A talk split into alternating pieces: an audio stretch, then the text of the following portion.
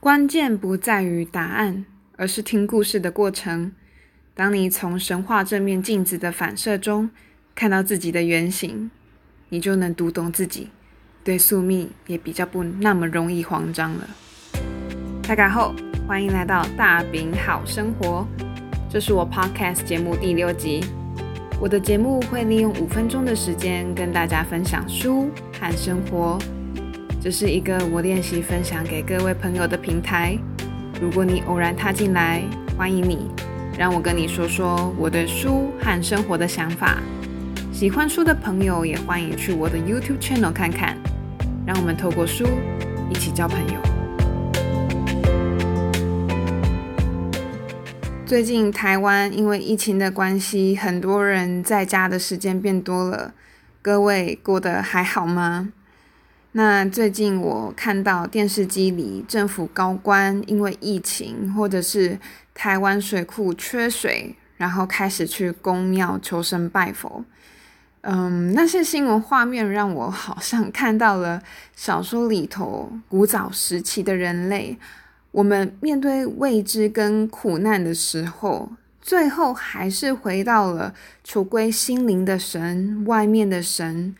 不管那是不是演示给百姓们看，亦或是在那肃穆的张力下，他们真心寻求摆脱困境的那一道阳光。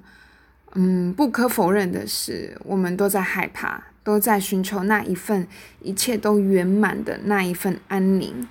这让我想到了蒋勋的一本书，也是今天要推荐给你们的传说。最近盘旋在我脑袋里的是书中的一篇故事，叫做《借花献佛》。他是在说一个小沙弥，名叫善慧。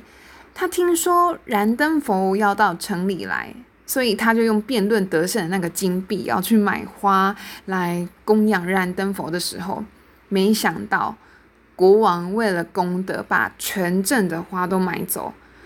后来卖花的女孩看他可怜，所以给了他五朵花，自己留了两朵。那在去供养的途中，国王独占了燃灯佛进城的路，从皇宫到城门口都铺满了黄金和鲜花。拥挤在城角的百姓，个个干瘦如柴，或哑或聋，缺手缺脚，彼此拥推着，只为了去见一眼燃灯佛。那这时，善慧他看到了在泥地上像虫一样蠕动了、没有四肢的那个人，在人群脚缝中伸长脖子，嘶哑的请大家给他一点空间。这时，有一个生意人，他对他很不耐烦，对泥地上的那一个肉球吐了一口口水，并说：“燃灯佛不会眷眷顾你了。”他是要走在黄金和鲜花上的。善慧看到了，并流下了眼泪，把手中的花抛向空中，花落到了没有了四肢的肉球上。大家听到这边知道了吗？没关系，我们继续。善慧看到了，他继续在泥地中滚动，眼前还有坑洞和秽物。善慧扑向了泥坑而去，用自己的身体扑在泥污之中，让那个肉体从自己背上滚过。黄金跟鲜花最后没有等到燃灯佛，燃灯佛走过的是善慧的身体。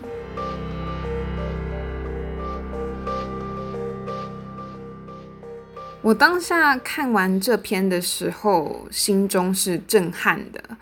那种心情是无法言喻的，嗯，可是我不知道感人的点在哪里啊！我也不知道为何最近我刷牙、洗澡啊、吃饭的时候啊，会想到这一个故事。嗯，大家可以问一下你们，你们觉得这一篇的故事的主旨是什么吗？过了那么久，我到现在也还没有一个答案。今天的节目就到这边，希望这段日子能快一点结束。最重要的是保持一个可以倒映月光的平静的那一个心，保持沉着，有耐心。我们都可以坚强的挺过去的。或许燃灯佛正从我们身旁走过，走过最近被大火肆虐的玉山，走过干涸龟裂的水库，走过你我的梦中。如果你喜欢这一集的内容，或是对于今天跟你们分享的这个传说清楚的知道它的主旨是什么的话，欢迎写信给我，我很好奇你们的想法。安子 C，张了亮。